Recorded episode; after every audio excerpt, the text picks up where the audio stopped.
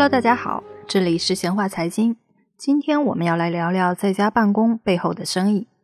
春节期间爆发的卫生公共事件，让全球的职场一族都实现了长久以来的家庭梦想：起床即上班，不洗头不通勤，躺在床上打开电脑就可以把工作干了。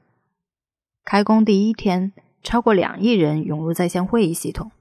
开工会议上，除了抱怨会议系统几乎瘫痪，大家还有一些意外的发现，比如视频以后又重新认识了很多组里的女生。大家强烈呼吁要给会议系统加上视频美颜功能。其实，在家办公并不是什么新鲜事儿，国外早就创造出了 “SOHO” 这个词，“SOHO” 就是 Small Office Home Office，代表自由、弹性、新型的工作和生活方式，不受时间和地点的限制。IBM 是最早实施在家办公的大型公司。早在上世纪八十年代，IBM 就允许员工通过远程工作站在家办公，通过会议系统和同事交流。二零零七年，IBM 全球四十万员工，已经有十六万在家办公。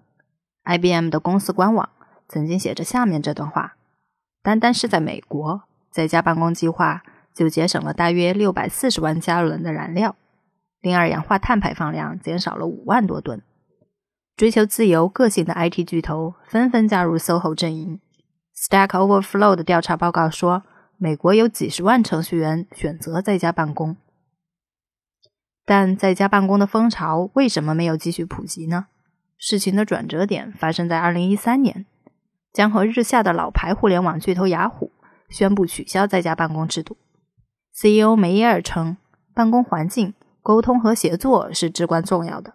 一些优秀的点子往往会在走廊上、咖啡厅的闲聊里、同客人的会谈以及临时团队的会议中涌现出来。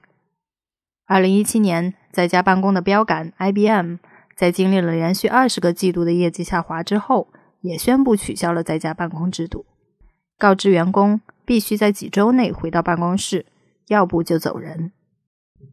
雅虎和 IBM。都把在家办公当做公司走下坡路的替罪羊，通过取消在家办公赶走部分员工，缩减开支，而他们面对业绩的下滑，却对企业经营模式的问题避而不谈。而有的公司却把在家办公作为核心的商业模式，并走向成功，比如说 VIPKid。VIPKid 作为行业独角兽，目前的估值已经超过三百亿人民币。VIPKid 的线上外教九成是女性，他们中的很多人本身就是 K 十二甚至高等教育的从业者，但由于家庭原因，不得已在家里照顾小孩儿。而同时，国内青少年英语培训的市场增长迅速，预计二零二一年市场规模会达到两千四百亿，供给和需求端都很旺盛，并且靠着宽带和四 G 的普及联系了起来。VIPKid 承担的就是连接者的角色，通过网络、地理和时间上的距离不再是问题，拿起电脑或手机，无论身处何处，都能轻松完成英语的教和学。二零一八年，飓风席卷美国东南部，VIPKid 教师比利的家被破坏严重。然而两个星期之后，他就拿起了手机恢复了授课。比利说：“我居住的地方，很多人失去了住房和工作。”幸运的是，两者我都有。YPKid 被评为全球最适合在家办公的公司，在 YouTube 上有超过十万个视频，都在分享如何进入 YPKid 当老师的经验。YPKid 用事实告诉雅虎和 IBM，在家办公本身并没有错，问题的关键是是否有匹配的商业运作。YPKid 的员工都是和客户一对一展开业务，不需要线下资源。员工之间不需要太多协作，这种模式是最适合在家办公的。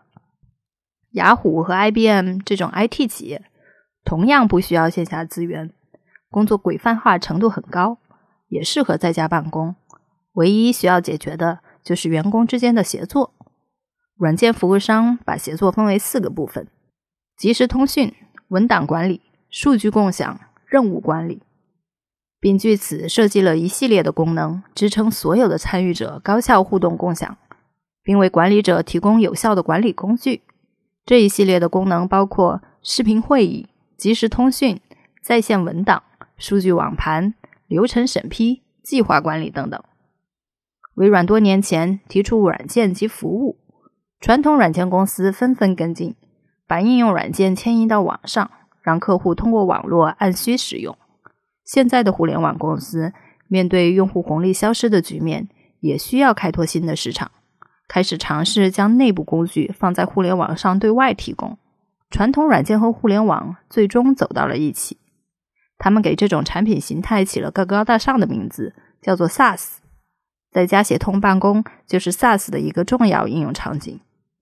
有人的地方就有江湖，更何况是传统软件和互联网两股势力。就在最近，他们纷纷高调宣布，为了抗击疫情，让上班族无接触办公，免费开放在家办公产品。这其中包括阿里钉钉、腾讯会议、头条飞书、华为 WeLink、石墨文档、印象笔记、浪潮视频会议、电信天翼云会议、Zoom 会议，以及 Once 和 Teamvision 的项目管理工具。二零零三年。非典疫情促成了京东和阿里作为代表的电商行业崛起。这一回，敏锐的软件商同样希望不再错过，在特殊时期培育用户，抢占市场。危机过后才会更强大。软件行业的使命就是推动管理的进步。未来十年，在家办公会成为新的工作形式吗？企业的协同办公能够不受时间和空间的限制，更自由、更有弹性吗？下周你还会继续在家办公吗？